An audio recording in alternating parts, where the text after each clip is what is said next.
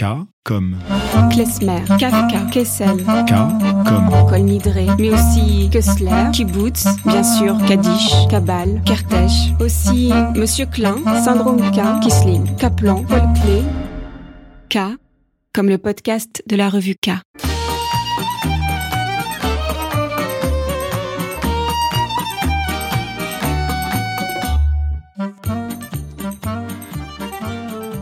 Johan Sfar, bonjour. Bonjour. Merci beaucoup euh, d'être avec nous aujourd'hui pour inaugurer cette série de podcasts pour la revue K. On est très content de, de vous avoir.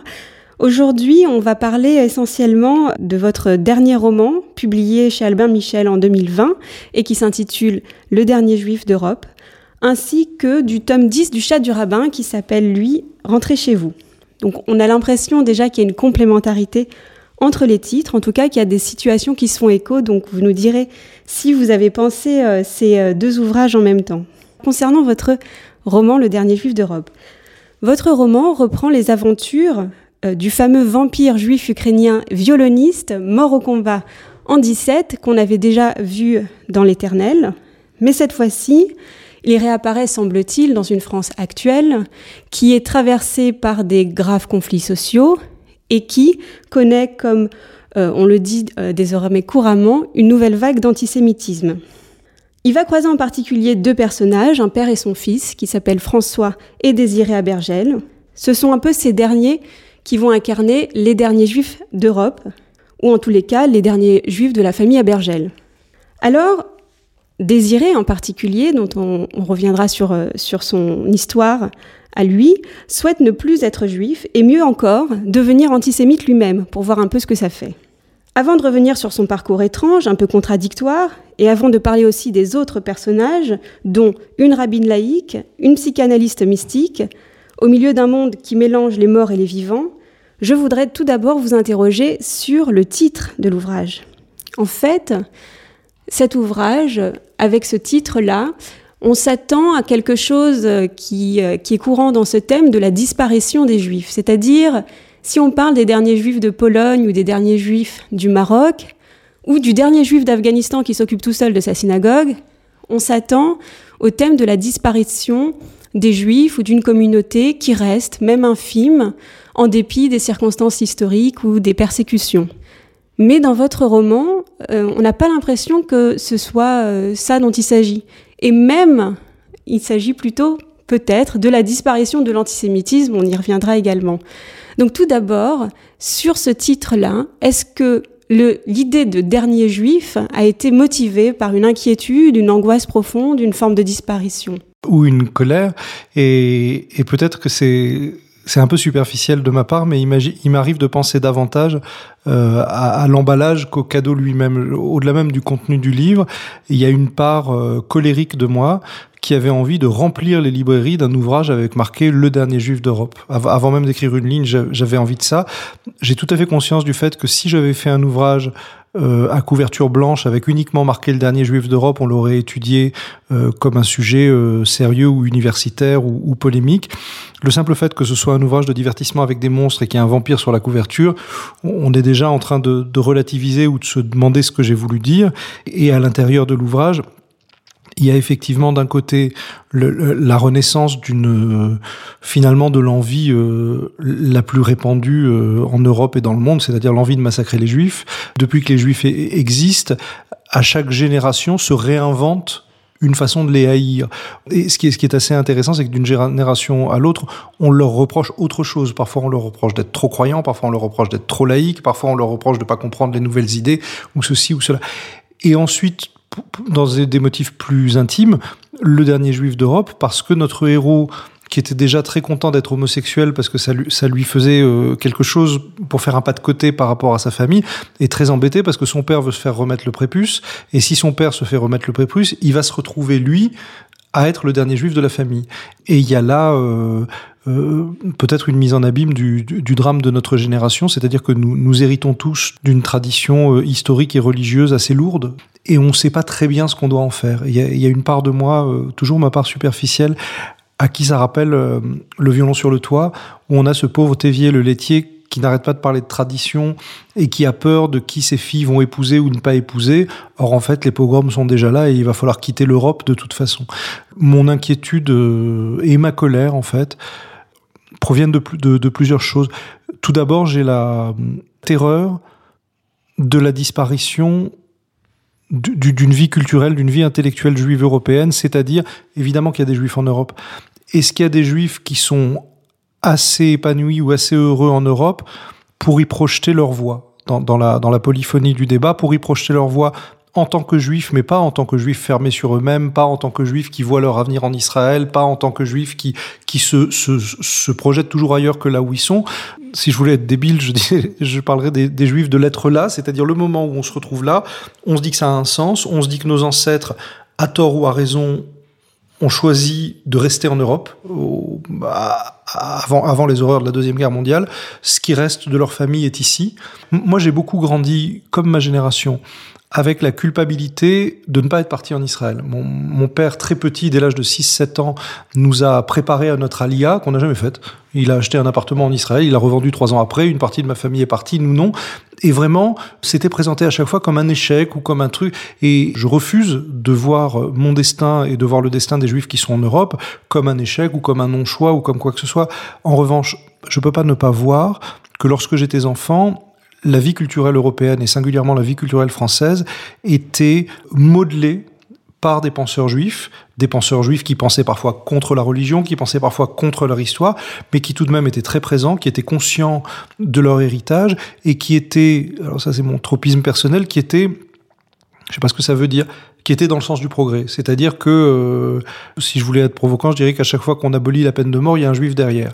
On se trouve aujourd'hui avec une euh, et j'espère que ça va changer, j'espère que mon, mon livre n'est qu'un ouvrage de Cassandre, mais on se trouve aujourd'hui avec une parole juive moribonde en Europe, c'est-à-dire que les seuls intellectuels juifs qu'on est capable de nommer euh, sont des gens qui au mieux sont dans la réaction et au pire sont dans l'extrême droite. En tout cas, on a l'impression de personnes âgées qui yoyotent. C'est comme si je disais que la Fashion Week maintenant c'est plus à Paris, maintenant c'est à Tokyo ou à New York. J'ai l'impression que même la parole religieuse c'est pas euh, c'est pas en Europe qu'on l'entend le, le, le plus. Il y a un vide, il y a un vide, il y a une absence, et je, et je, je, je tire une sonnette d'alarme parce que euh, pour moi, il n'y a pas d'existence s'il n'y a pas de projet. Le, projet juif au XXe siècle, il a été double. Il y a eu d'un côté la, la fascination euh, sioniste, l'envie de créer un pays où ça se passerait mieux qu'ailleurs, et c'est un très beau choix, il est très noble. Et de l'autre côté, il y a eu le Bund. Qu'est-ce que c'était le Bund? C'est dire euh, le social et le culturel euh, et l'historique sont indissociables. La voix juive, c'est une voix de la polyphonie européenne. Il faut qu'on puisse l'entendre, même indépendamment du religieux, et il faut des représentants de la voix juive en Europe, de la même manière que tous les peuples européens peuvent, peuvent parler. Et dans ce monde, les juifs ont quelque chose à dire. Euh, je sais pas où ça en est aujourd'hui. Donc j'y réponds avec des histoires de vampires, j'y réponds avec euh, avec mes petites angoisses. C'est marrant parce que pour le chat du rabbin, je, je, j'ai beaucoup le nez dans la Bible en ce moment et, j'ai beaucoup le nez dans le dans le prophète Élie au moment où il s'énerve et il reproche aux Israélites de de claudiquer sur deux pieds, un pied qui qui croit en Baal et l'autre qui croit en l'Éternel. Et je, je dois dire que dans mon travail, il y a un peu ça, c'est-à-dire que je je me résous pas à faire un livre totalement sérieux et totalement impliqué. Il faut toujours que je mette des conneries et des vampires toutes les dix lignes parce que euh, D'abord parce que je crois qu'on transmet les choses euh, par le jeu, et ensuite j'ai une, une, vraie difficulté avec le. J'ai pas seulement une difficulté avec le sérieux, j'ai une difficulté avec l'auteur qui est persuadé de servir à quelque chose. Pour moi, ça, pendant qu'on est enfant, c'est autorisé, mais ensuite, quand on a grandi, on sait que la littérature n'est pas là pour dire la vertu, la, li la littérature n'est pas là pour élever l'âme, la littérature est là pour nous montrer les tréfonds de l'âme humaine, parfois dans ce qu'elle a de pire, parfois. Donc, euh, s'il y a une valeur dans cet ouvrage, c'est la verbalisation de mes angoisses. Je m'intéresse beaucoup au, à ce que mon éditrice me fait couper. J'ai une éditrice formidable qui réécrit jamais un mot à ma place, mais qui par contre est très très forte pour me dire euh, là je m'ennuie, là il y a ceci, là il y a cela. Et il y a un passage où elle m'a interrogé, c'est le passage où ce juif qui n'en peut plus, parce que ça je l'ai pas inventé, je me suis trouvé à table avec, euh, alors je peux pas dire qui c'est, je, je, me suis trouvé à table avec une, une, grande figure du judaïsme contemporain, qui est un type formidable, industriel, brillant, euh, actif dans la société française depuis toujours, et il y a dû y avoir euh, une vieille dame juive de trop jetée par une fenêtre, je sais plus laquelle c'était parce qu'il y en a beaucoup. Et il a dit, écoute, j'en ai marre. J'en ai marre. Des fois, on a envie de leur rendre tout ça. De dire, le judaïsme, vous en voulez, prenez-le. Voilà. Je me fais, je me fais, je me fais décirconcire et démerdez-vous. Et comme ça, on va voir contre qui vous allez vous énerver. Et ça, je me suis dit, ça c'est une idée euh, à la Gogol ou à la Kafka, ou c'est une idée de théâtre, mais le juif qui veut se refaire remettre le prépuce, et évidemment comme dans une histoire drôle, à l'instant où il s'est fait remettre le prépuce, il veut devenir antisémite. Et il y a tout ce passage où je décris la phraséologie de ce type qui se force à devenir antisémite et comment il discute avec des militants de ceci, des militants de cela. Et je me fais un plaisir masochiste à aller au bout de la discussion, du dialogue, de ce qu'il dit. Et ça, c'est des passages où euh, mon éditrice m'a dit là, c'est glaçant. Et là, je me dis, je dois être taré, parce que moi, quand je l'écris, je suis mort de rire. Je m'angoisse pas au même endroit que les autres. Et c'est sans doute à force de, à force de rien espérer, à force de fréquenter l'horreur et de la trouver comme, comme marrante. Donc, euh, il y a peut-être un, un, vrai mauvais esprit chez moi.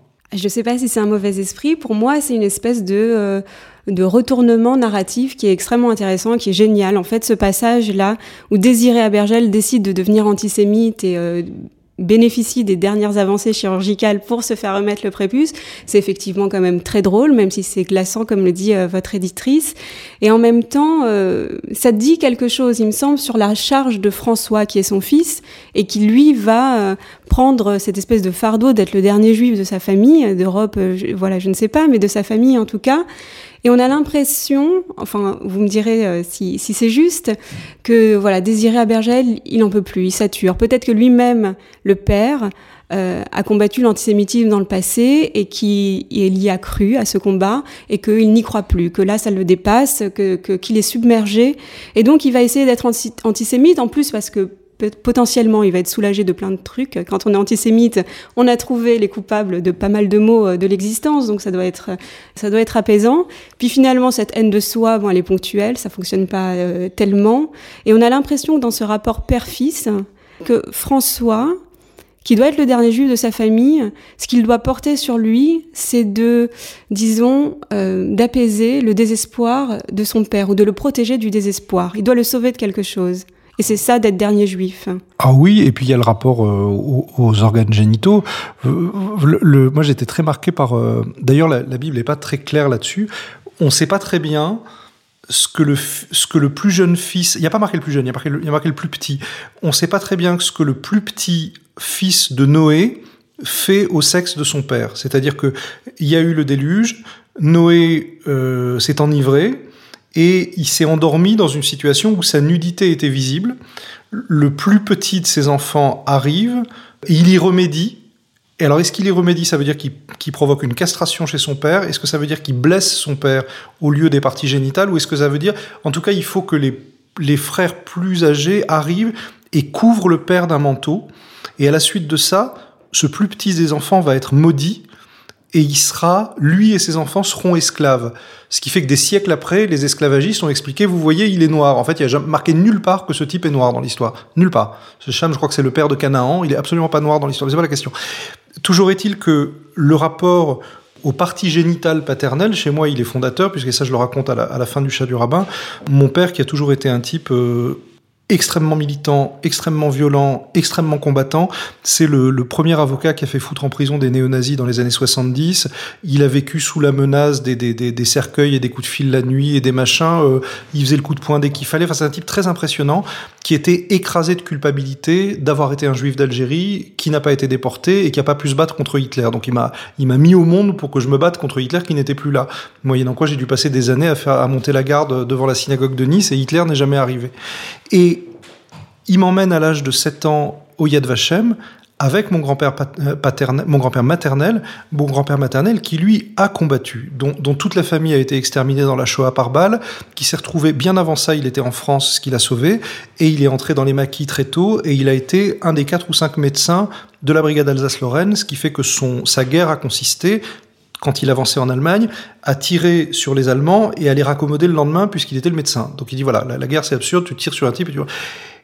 Et j'ai ces deux bonhommes qui m'emmènent au Yad Vashem, j'ai 7 ans, et une dame demande si c'est de mon âge d'être là. Et mon père, devant les photos de déportés, de machin, etc., tu, dis, tu me dis, tu vois, Hitler a essayé de nous exterminer, il faut que tu fasses plein d'enfants juifs pour montrer qu'il a perdu. Ce à quoi mon grand-père arrive très en colère, et mon grand-père qui cherchait sa famille dans les, les, les, les noms de déportés, mon grand-père très en colère arrive et dit explique à ton père que tes parties génitales ne servent pas à combattre Hitler.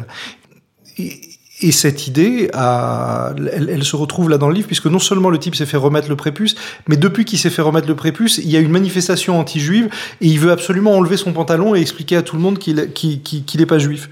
Et son fils, il se retrouve avec tout ça, et on, a un peu cette impression que nos parents nous volent toujours la vedette. Nos parents euh, ont, eu la chance, euh, c'est quand même extraordinaire l'époque a vécu mon père, parce que euh, les antisémites, c'était l'extrême droite, c'est formidable. Moi, je suis désolé, à chaque fois que je me suis bagarré avec des skinheads, j'étais très très content. Je savais que j'étais dans le camp qu'il fallait. Je savais que maintenant, maintenant les antisémites, c'est tout le monde. Je dis pas ça par parano. Hein. J'ai vécu le moment où, euh, il y a 20 ans, 25 ans, où dans les radios juives, on incitait les juifs à dire s'ils avaient vécu des actes antisémites, pour dénoncer. Ensuite, j'ai vécu l'inverse. Aujourd'hui, on sait que tout acte antisémite en suscite d'autres. Euh, à l'issue des, des, tueries euh, de, de, l'école euh, aux Aratora, le cimetière où est ma maman à Nice a été profané. D'autres écoles ont reçu des lettres d'insultes, des machins. Donc aujourd'hui, on a une tendance à taire ces actes de violence parce qu'on sait qu'on parvient pas à les arrêter et on est dans une situation totalement inédite. C'est que traditionnellement, la haine des juifs, depuis le haut Moyen Âge, c'est un outil des gouvernants pour acheter la paix civile. Que ce soit le pape en Avignon, que ce soit les tsars, que ce soit les uns et les autres, euh, bon, il y a une petite balle qui s'appelle le juif, et entre l'Empire ottoman et les empires chrétiens, on se le renvoie, on joue avec. Bon, là, on est, on est dans un monde complètement nouveau, on est dans un monde où les pouvoirs publics défendent les juifs. On est dans un monde où les pouvoirs publics font de leur mieux pour éviter ce massacre, que la population inconsciemment, pour toutes les raisons psychanalytiques qu'on veut, appelle de ses voeux. Euh, c'est ça que je raconte dans ce bouquin, c'est que l'antisémitisme est devenu aujourd'hui un objet consensuel. J'avais assisté à un colloque extraordinaire à Tolbiac sur euh, Daesh, au moment où Daesh euh, devenait célèbre. Je sais, sais plus quel était euh, l'intervenant qui avait dit ça. Et il a dit, bon, alors on comprend dans leur corpus les gens qui détestent le plus, ils détestent les musulmans qui s'occidentalisent, les musulmans qui entrent dans la police ou dans l'armée française. Euh, ils détestent ci, ils détestent cela. Et ensuite, il n'y a aucune nécessité ontologique chez Daesh à être anti-juif. Ça les intéresse pas, mais ils le sont parce que c'est quelque chose qui est consensuel et qui leur permet de recruter du monde. Moi, je l'ai vécu, j'ai fait mon, mon armée, ça a duré 15 jours, 3 semaines au centre d'aide aux devoirs de Bagnolet, il y a, eu, une trentaine d'années, et je me suis trouvé avec euh, des gamins euh, issus de l'immigration maghrébine qui étaient très agacés après les juifs, parce que c'était le début de ce truc-là, c'était au moment où Jospin disait que ça ne l'intéressait pas, et les gamins étaient certains que les juifs étaient des immigrés qui étaient arrivés quelques années avant et qui avaient été favorisés.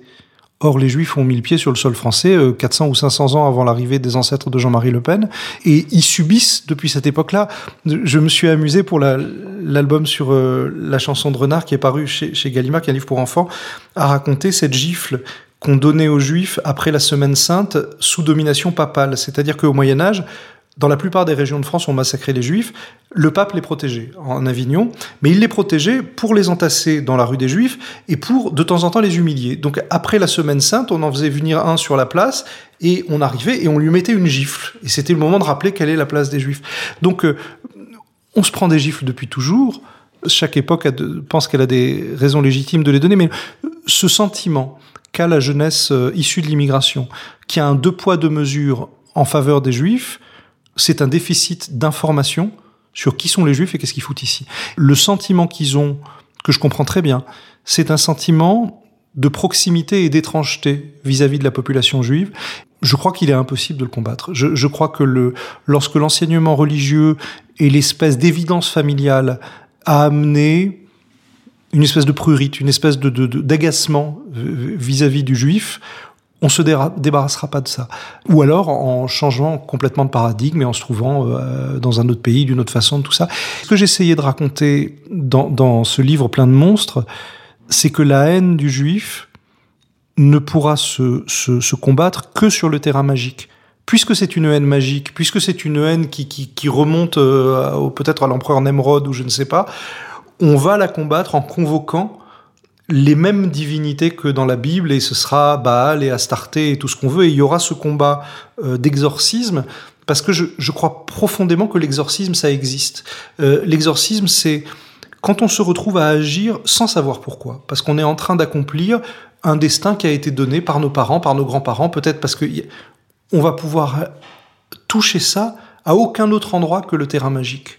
Je, quand La vérité si je mens est sortie, j'ai eu quand même un certain chagrin parce que je trouvais qu'on n'avait pas besoin de ça et je trouvais que l'image de mes co-religionnaires qui ont un billet de banque sur le mur et qui ont une grosse voiture rouge et qui se comportent comme, comme, enfin, comme ça de manière aussi, ça me faisait, ça m'aidait pas beaucoup.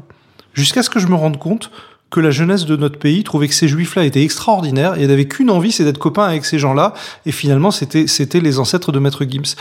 C'est ça que je vais appeler changer de paradigme. C'est-à-dire qu'il y a un moment, moi je me rappelle, il y a quelques années, il y a, il y a un type de l'ambassade d'Israël à, à, Paris qui me contacte et qui me dit, euh, Monsieur Sfar, je vous appelle parce que je me suis toujours occupé de l'image des juifs, de l'image d'Israël. J'étais récemment en Côte d'Ivoire, ça se passait très bien. Maintenant que je suis en France, c'est compliqué parce que je comprends pas la population française et je comprends encore moins la communauté juive française. J'ai dit, dit, écoutez, je peux pas vous aider. Et qu'est-ce qu'il voulait me raconter? Il essayait des tas de choses pour que les Français s'intéressent aux Juifs ou les aiment bien. Il a trouvé deux trucs. Il a trouvé le Krav Maga, parce qu'il dit, écoute, les Français ont une angoisse sécuritaire, ils ont peur de tout, ils ont peur de ceci, ils ont peur de cela. Donc si tu leur montres que les Israéliens sont forts à la bagarre, ils vont tous s'inscrire au cours de Krav Maga. Ça me paraissait complètement con, c'était il y a 20 ans, depuis je crois que c'est le deuxième art martial en France. Et le deuxième, c'était d'une cruauté, c'était tellement drôle. Il m'a dit, tu sais, les Français, ils sont très engagés idéologiquement dans tous les domaines, sauf qu'ils rêvent tous d'avoir un boulot dans l'informatique. Tu leur fais des stages d'informatique en Israël, ils vont tous être contents. Et c'est extra. Et ça, c'est un changement de paradigme. C'est tout d'un coup, euh, finalement, après tout, voilà. mais ça soigne rien. C'est un peu accidentel, c'est un peu comme euh, dernièrement avec la pandémie et le système de vaccination en Israël qui commence à intéresser euh, tous les pays européens. C'est assez inattendu. Mais en tout cas, par rapport à votre exorcisme, qui est un espèce d'exorcisme narratif, il me semble, hein, vous essayez aussi de trouver, enfin vous trouvez en tout cas des manières de, de raconter l'antisémitisme qui, euh, qui changent un peu de la manière dont on, on, l'entend euh, habituellement. Et effectivement, parce que peut-être qu'on part d'une situation de, de, désespoir ou de vide, comme vous avez dit, il y a un vide, il y a peut-être un vide intellectuel parce qu'on est à nouveau obligé de se positionner vis-à-vis -vis de la condition juive, vis-à-vis -vis de l'antisémitisme, qui est une qui est une manière euh, délicate de se positionner. Comme vous l'avez dit, soit quand on se positionne contre l'antisémitisme, on est proche du pouvoir et on est éloigné du peuple, et donc d'un seul coup, les juifs sont dans cette situation de proximité euh, du, du, pouvoir ou de la domination qui leur est reprochée. Et quand on lutte contre l'antisémitisme, en général, ça se retourne aussi contre les juifs eux-mêmes. C'est-à-dire que on veut plus entendre les juifs qui se lamentent euh, sur euh, cette situation. Je crois que c'est euh, la psychanalyste hein, qui, qui, qui, le dit à plusieurs reprises dans votre dans votre roman, c'est-à-dire, euh, il me semble qu'elle dit, euh, ça, les agace, ça les irrite, on veut pas, euh, ils sont, on est très capable de se, de, de dire à quel point c'est terrible et dramatique que des enfants soient tués, mais en même temps, on veut pas entendre que les juifs se plaignent de l'antisémitisme. Donc, on est dans cette situation complètement absurde, et il me semble que c'est très bien raconté parce que dès le début de votre roman, vous dites, on est dans une situation sociale, publique, qui est la suivante on est submergé par un flux d'informations complètement aberrantes tout le temps. Donc, euh, c'est pas exactement comme euh, Anna Arendt, hein, c'est pas euh, la banalité du mal qui, qui vient de l'ordinaire, c'est au contraire quelque chose qui vient de l'extraordinaire. On est submergé par l'extraordinaire, de sorte que le fait de rencontrer un vampire euh, et des monstres et des morts vivants, des zombies, ça paraît tout à fait euh, normal. C'est même inoffensif. C'est inoffensif. C'est même inoffensif aujourd'hui. J'ai eu le, sur le slogan anti-juif pendant la manifestation, parce que c'est ce qui m'a fait le plus rire dans tout le livre, et je crois que c'est le cœur du livre. Dans les années 30, on pouvait manifester en disant sale juif.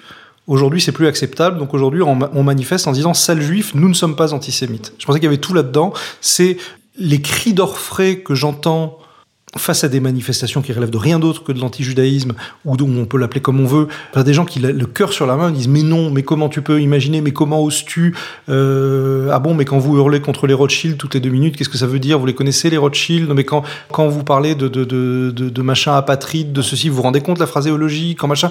Et évidemment, c'est pas possible que les gens se rendent pas compte. C'est comme, comme quand un gosse a renversé quelque chose et qui dit c'est pas moi qui l'ai fait. Quand quelqu'un, le cœur sur la main, vous dit je ne suis pas antisémite, il y a la même rage dans ce je, je ne suis pas antisémite que dans le sale juif. Donc il y a juste une envie que ce problème-là disparaisse. Et l'autre donnée que j'ai rajouté dans parce que j'essaie j'essaye de faire de l'hyper-réalisme, il faut des outils monstrueux pour faire comprendre, pour faire le coup de poing. J'ai appelé ça le monster world, c'est-à-dire un univers où les informations chaque jour amènent tellement d'étrangeté, de révolte, de bizarrerie qu'on n'est plus en train de se demander euh, si c'est normal, comment on va faire, comment on va se positionner, et on est une population euh, abrutie à coups de bâton par euh, tous les jours de, nouvelles réalités qui nous dépassent. Il a fallu s'habituer en, en, très très peu d'années à voir des gens décapités dans nos rues, à avoir un, virus qui nous oblige à vivre d'une façon ou d'une autre, à avoir la certitude que des, élections comme les élections américaines ont été manipulées par une puissance comme la Russie ou qu'un président a pu être... On, s'habitue à des choses comme ça, on s'habitue aussi à des inventions scientifiques qu'on n'a pas le temps d'intégrer avant qu'on nous dise qu'elles sont des Et tout ça, à défaut de modernité, ça crée un retour brutal vers les grandes épidémies, vers l'an 1000, vers le Moyen Âge, c'est-à-dire vers le sentiment que l'individu est une petite créature, que tout dépasse, et qui, à part sa colère, n'a pas grand-chose à dire. À chaque fois qu'il y a une dictature et qu'on essaie de montrer que la population s'exprime, on voit la population qui hurle dans la rue en, brûlant des drapeaux de ceci. Mais on a ça en France maintenant. On, a une population dont le seul canal d'expression, c'est le hurlement public, la manifestation publique, dans laquelle on va, on va montrer le plus de violence possible. Dire voilà, le, on est devenu l'État ceci, l'État cela, mais il y a une, il y a une impossibilité de s'exprimer ailleurs et c'est très curieux Quelqu'un a dit récemment au sujet des réseaux sociaux, je savais pas que l'ignorance serait aussi bruyante, ou je me souviens plus de la, formule exacte, mais il y a ce sentiment aujourd'hui d'abattement, de, rien ne va marcher, donc soit on va hurler dans la rue, soit on va accepter ce monde-là. Et, euh, je raconte un peu ça. Enfin, j'essaye de raconter ça. D'ailleurs, il y a un passage euh, très intéressant et osé, d'une certaine manière, qui est une espèce de long monologue d'un gilet jaune, il me semble. Vous allez nous dire comment est-ce que vous avez été amené à écrire euh, ce, ce, passage, qui est très intéressant parce que vous montrez en fait la difficulté de saisir un discours qui est plein de revendications légitimes, puisqu'il est, il est question de, de conflits sociaux, de, de, de problèmes euh, et de, de, de, misère économique, et entre deux, trois, quatre revendications légitimes d'un seul coup, euh, qui sont rationnelles d'ailleurs, euh, il y a une espèce de relâchement pulsionnel, euh, quelque chose d'hyper archaïque qui remonte à la surface et euh, avec une sortie raciste, homophobe ou antisémite.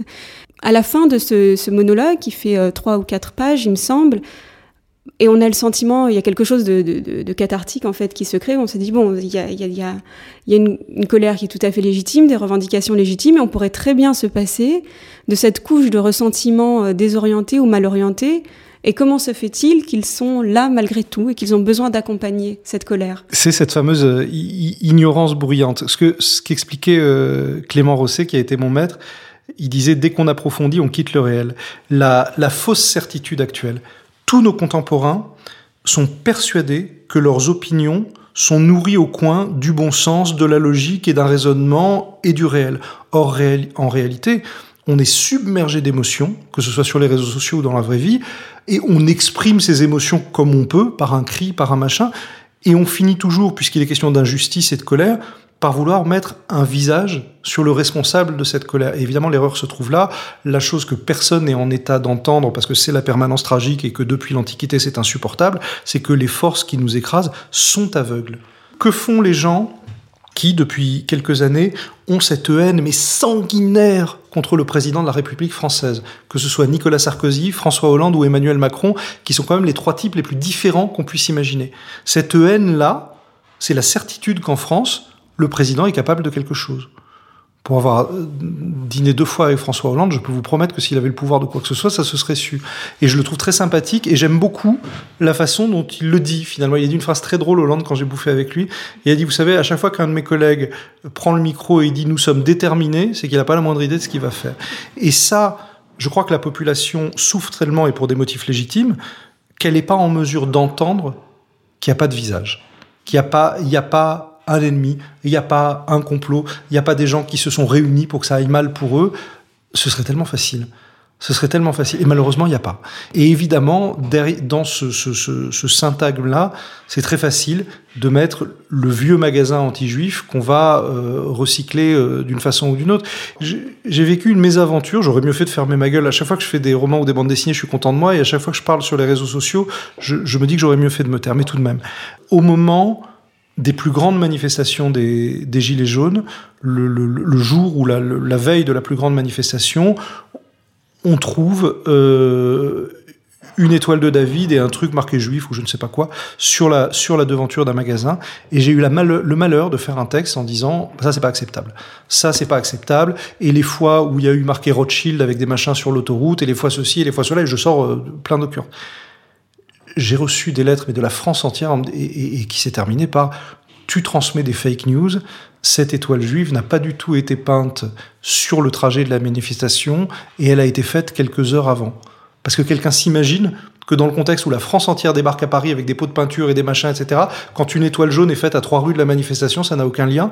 Et parce que quand dans le courant de mon texte, je sors également la fois où les gens ont sorti des migrants d'une citerne pour aller les vendre à la police, la fois où il y avait marqué Rothschild en grand sur les, sur les autoroutes, comme si Rothschild était la plus grande banque française, ni même la plus grande fortune française. Et ça, non, ça n'existe pas. Il y a juste l'idée que j'ai répandu une fake news en essayant de jeter l'opprobre sur un mouvement, ceci. Moi, je mets pas en cause la légitimité de tous les mouvements de colère. Qui a dit c'est terrible, chacun a ses raisons en ce moment. Ma seule préoccupation un petit peu atavique, c'est est-ce que ce coup-ci on va nous couper la tête ou pas? Alors effectivement, ça colore mon jugement politique. Et c'était très simple quand j'étais enfant de croire que la haine des juifs venait uniquement de l'extrême droite. Euh, bon, c'est plus le cas aujourd'hui. Et c'est dommage parce que c'est toujours beaucoup plus sexy de s'en prendre à un skinhead que de s'en prendre à une personne qui a toutes les légitimités d'être en colère à cause de son histoire, à cause de ceci, à cause de cela. Mais bon. Alors il n'empêche que euh, vous en sortez par l'usage précisément des monstres pour essayer de résoudre cette énigme de l'antisémitisme qui dure depuis euh, si longtemps et il me semble, enfin moi j'avais l'impression en lisant le roman qu'il y avait comme ça une espèce de suspense progressif dans la résolution de la mécanique de l'antisémitisme. On se dit, bon là Johannes Farr va nous dire en fait comment ça fonctionne l'antisémitisme et on va peut-être pouvoir désamorcer ça. Et ce qui se passe dans la lecture, c'est qu'on arrive petit à petit dans, un espèce de, une espèce de thèse un peu gnostique où en fait euh, euh, l'antisémitisme c'est une espèce de, monstre souterrain, un peu diabolique comme ça, qui n'a pas tellement de forme ou qui, qui est polymorphe comme l'antisémitisme l'est, puisque vous l'avez dit, on peut euh, ne pas aimer les juifs parce qu'ils sont communistes ou parce qu'ils sont capitalistes, en fonction des positions où on se trouve. Et donc, euh, l'antisémitisme, c'est pas non plus quelqu'un, pour vous, voilà, il n'y a pas de figure. C'est une espèce de, de ce monstre euh, amorphe et polymorphe en même temps, qui, en revanche, ressemble à tous les péchés qu'il reproche aux juifs. Donc en fait, euh, c'est ça, euh, d'une certaine manière, la thèse sur l'antisémitisme, c'est qu'il se nourrit d'une haine, mais en même temps d'une haine qu'il produit lui-même, qui est une autocumulation comme ça, et, euh, qui est fondée sur le rejet de ses propres péchés ou de ses propres sentiments de culpabilité. Est-ce que c'est à peu près ça votre, votre thèse? Là où il y a une réalité concrète dans ce sujet-là, c'est que la haine est une grande force politique. La haine est une force fédératrice, la haine permet de faire de l'audience, la haine permet d'amener, et je crois que les haines ne se ressemblent pas toutes. Je suis jamais dans la concurrence victimaire, mais le racisme, l'antisémitisme, l'homophobie, la misogynie, on peut continuer pendant des heures, sont des haines qui ne se ressemblent pas, qui n'ont pas les mêmes moteurs, et il faut les nommer correctement. Dans la haine du juif, il y a une chose commune à chaque fois, c'est le, sentiment de la proximité et de l'étrangeté. La haine de l'étranger, la haine de la race, c'est la haine de quelqu'un qu'on met qu'on sort de notre système. Le, moi, je me souviens, cette interview, je regrette de ne pas avoir pu la retrouver parce que j'en parle tout le temps et on me dit, mais tu l'as inventé. Je l'ai absolument pas inventé.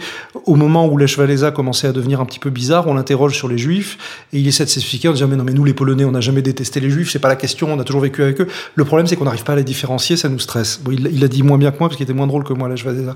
Mais il y avait un truc comme ça. Donc on voit bien que la caricature anti-juive, c'est très commode parce que ça permet de les reconnaître, mais en, même temps, les gens n'arrêtent pas de, de dénicher les juifs. C'est le, le, point commun entre les antisémites et les juifs, c'est qu'ils savent très bien qui est juif et qui l'est pas. Je suis tombé fou amoureux de ma femme le jour où elle m'a demandé si Patrick Bruel était juif. Parce que là, je me suis dit, c'est super, parce qu'elle, elle est ni juive ni antisémite, je peux y aller. Et, et, c'est et, mon idée, c'est que la haine se nourrit d'elle-même. Donc ce, cette créature-là, finalement, le seul moyen de la vaincre au bout d'un moment, c'est de l'amener à se dévorer elle-même. Je me souviens, Dolto a écrit beaucoup de conneries, mais il y a un truc que j'ai bien aimé, c'est quand elle expliquait quand un petit enfant est très en colère, faut le mettre dans la nature, parce que comme ça, il peut taper sur du bois, il peut taper sur des cailloux, il peut, au bout d'un moment, il en a marre de taper, il se calme.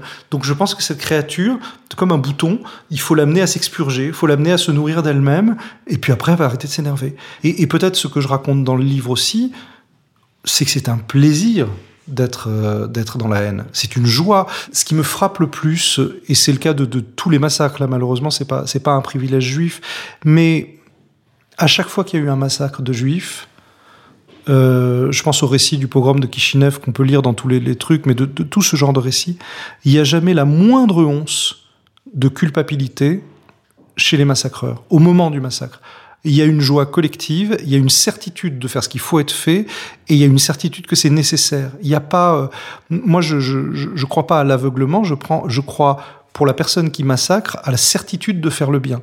Il y avait ce film extraordinaire de Paul Verhoeven qui s'appelait Starship Trooper, qui a été très mal compris aux États-Unis, où, il expliquait comment les, soldats de l'espace se sont convaincus que leurs ennemis sont des insectes et qu'à ce titre on peut les écraser.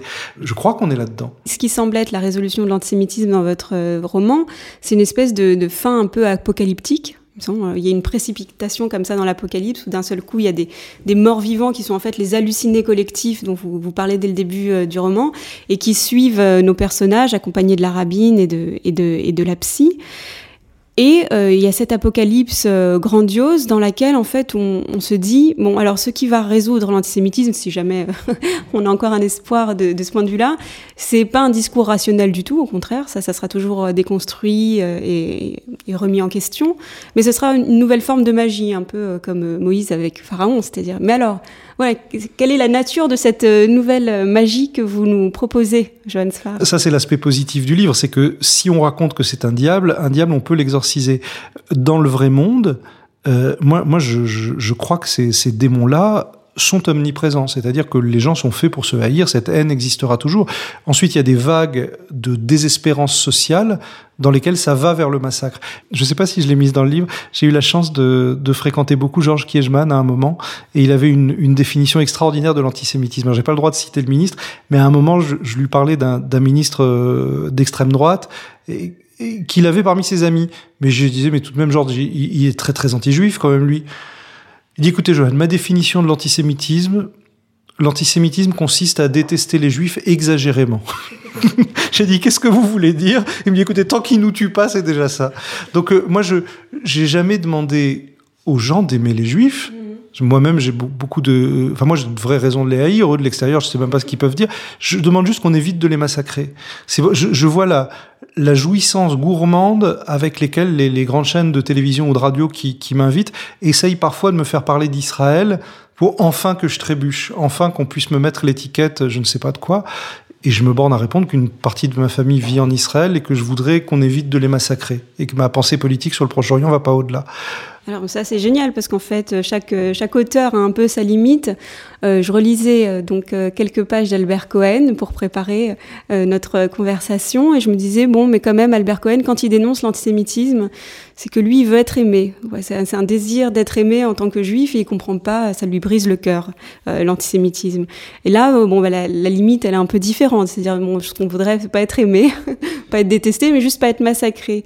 Et je lisais aussi hein, quelque chose qui m'a assez étonné euh, c'est-à-dire quelque chose qui nous oblige peut-être à, à, à, repenser notre acceptation, notre niveau de tolérance vis-à-vis de, de, ce qu'on peut dire sur les juifs ou pas. C'était euh, Romain Gary vis-à-vis -vis de la phrase de De Gaulle sur les juifs fiers et dominateurs. Et Gary qui dit, ben non, mais là les juifs ont exagéré, euh, euh, c'était pas du tout antisémite, c'était au contraire une manière de valoriser les juifs. Et oui, ils sont forts, ils sont fiers et ils ont raison de l'être. Et euh, il disait à cet égard, euh, c'est dommage, là on est un peu malade de l'antisémitisme, il faut pas réagir comme ça. Donc vous, vous êtes, c'est encore une autre, une autre limite de tolérance de l'antisémitisme. Non, mais moi, tout d'abord, je ne vais pas chercher de philosémitisme chez les auteurs juifs.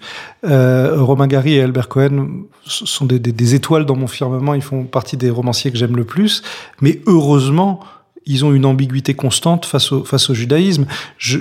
Albert Cohen est tiraillé de dégoût pour sa partie juive. On, on voit euh, la fascination pour, pour les, les, jolies blondes suisses et on voit le dégoût pour le, le grouillement qu'il imagine être un grouillement juif. On le voit d'autant mieux qu'il n'a pas eu de vie juive. Il a subi les insultes anti-juives quand il était petit à Marseille.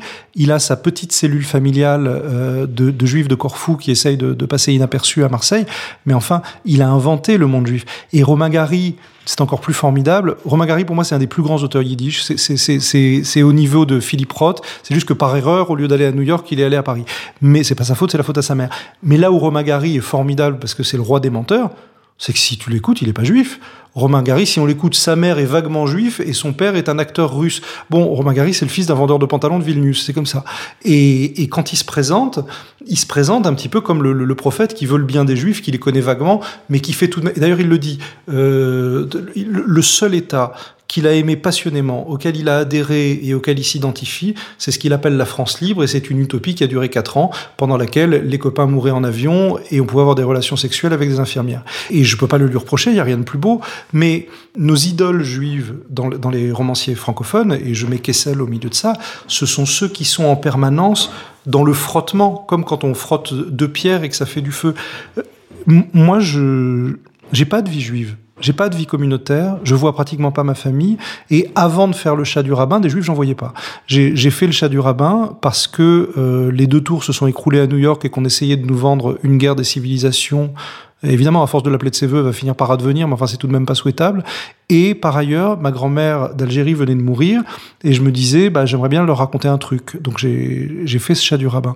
Mais enfin, mon judaïsme qui est dans ma tête et mes personnages juifs que j'essaye de protéger, comme Chagall dit, je voudrais mettre les juifs de mon, village. Euh, j'ai la tentation, euh, comment dirait le gouvernement? Je dirais pas de la sécession, mais oui, la tentation du non-massacre. Comment disait euh, Jabotinsky, qui est pas un auteur très recommandable ni en France ni en Israël, mais tout de même, il parlait d'avoir vis-à-vis des autres peuples une indifférence polie.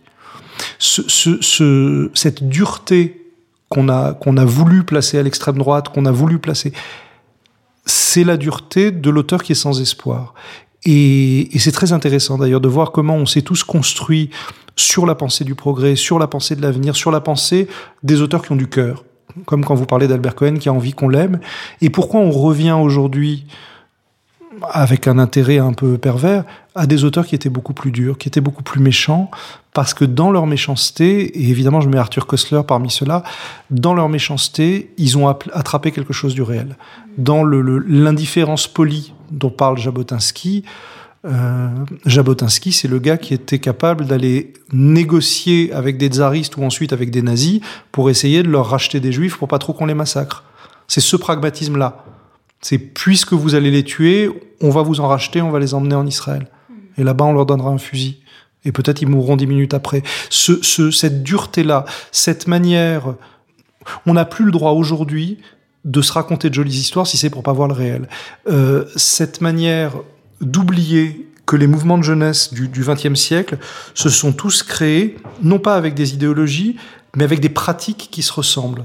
Si vous vous êtes trouvé dans des mouvements de jeunesse, quels qu'ils soient, qu'il soit marxiste, qu'il soit d'extrême droite, qu'il soit, quelle que soit l'idéologie, le leader a toujours la même attitude. Il va jamais vous parler de haut, il va s'asseoir à votre niveau, il va vous demander votre avis, il va vous faire comme si ça l'intéressait, et ensuite, on va vous mettre dans un monde de rigueur quasi militaire, mais qui s'appellera jamais l'armée. Ça, c'est ce qu'a fait Kostler là où il était, c'est ce qu'ont fait les marxistes là où ils sont, c'est ce que font très très bien certains mouvements politiques en France aujourd'hui et qui peuvent vraiment planter leurs dents dans une jeunesse qui a tellement aucune culture politique et aucune culture des mouvements de jeunesse qui se font mais rouler dans la farine et qu'il y a encore des gens pour croire en, l'humilité du leader. Mais non, c'est des techniques. Elles ont été extrêmement. Et si on lit pas Kostler, on sait rien de ça. Parce que lui, il le vit. Lui, il vit le fait d'être le jeune juif qui se trouve dans les universités euh, autrichiennes ou allemandes, qui se retrouve confronté à ces mouvements de jeunesse où l'embrigadement est déjà là, et qui se demande comment lui il peut répondre. Il découvre que les jeunes juifs n'ont pas le droit de participer à ces fameux duels d'escrime dans lesquels les, étudiants euh, viennois se, se balafraient. Qu'à cela ne tienne, ils vont créer des combats de cannes. Donc ils vont se battre à coups de canne et ils vont se défigurer à coups de canne pour être aussi défigurés que les autres. Moi, j'aime beaucoup ça. Je me suis, euh, pour des raisons très idéologiques, on nous a, on nous a élevés dans la, dans la terreur du, du pogrom russe on nous a jamais raconté les massacres dans les pays arabes ou dans le Maghreb. Euh, quand on relit euh, et ça c'est passionnant. Ce qui s'est passé en Algérie, les fois où il y a eu des meurtres de juifs en Algérie, les populations arabes étaient pas du tout hostiles aux juifs en Algérie. Quand il y a eu des massacres, que ce soit Constantine, que ce soit des gens, c'était euh, excité par l'occupant, par des, c'était toujours très très organisé. Mais il y a une différence avec l'Europe de l'Est. C'est quand on touchait un juif en Algérie, tout le monde était dans la rue avec des bâtons et des machins, etc. Il y a une population juive maghrébine qui n'avait pas peur de la violence, qui n'avait pas peur de se défendre, qui n'avait pas peur de gueuler. Et l'Europe de l'Est, c'était différent parce que face aux Cosaques, tu peux rien faire.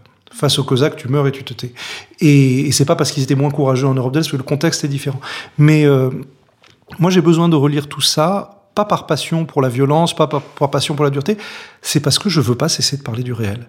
Et, et au moment où je sens euh, qu'Albert Cohen se fait trop plaisir ou que quoi, je, je, vais, je vais quitter la page. Lorsque vous parlez d'Arthur Koestler, il y a quelque chose de très intéressant parce que lui, précisément, comme vous dites, il a traversé euh, euh, ces périodes de totalitarisme, donc il le reconnaît au, à ses prémices, en fait, le totalitarisme, mais il a euh, une manière justement de s'en protéger, de se protéger de l'idéologie et de retourner au réel. Effectivement, comme vous dites, euh, pour lui, le réel, c'est euh, protéger sa liberté, quoi, d'une certaine manière. Et puis bon, évidemment, dans certains livres, légitimer euh, l'usage de la défense pour protéger euh, cette liberté. C'est son retour au réel une fois qu'il a connu les idéologies de, de l'histoire qui, qui, ont plombé le XXe siècle. justement, bah, par rapport à ce, ce réalisme politique, je voudrais vous poser peut-être une dernière question.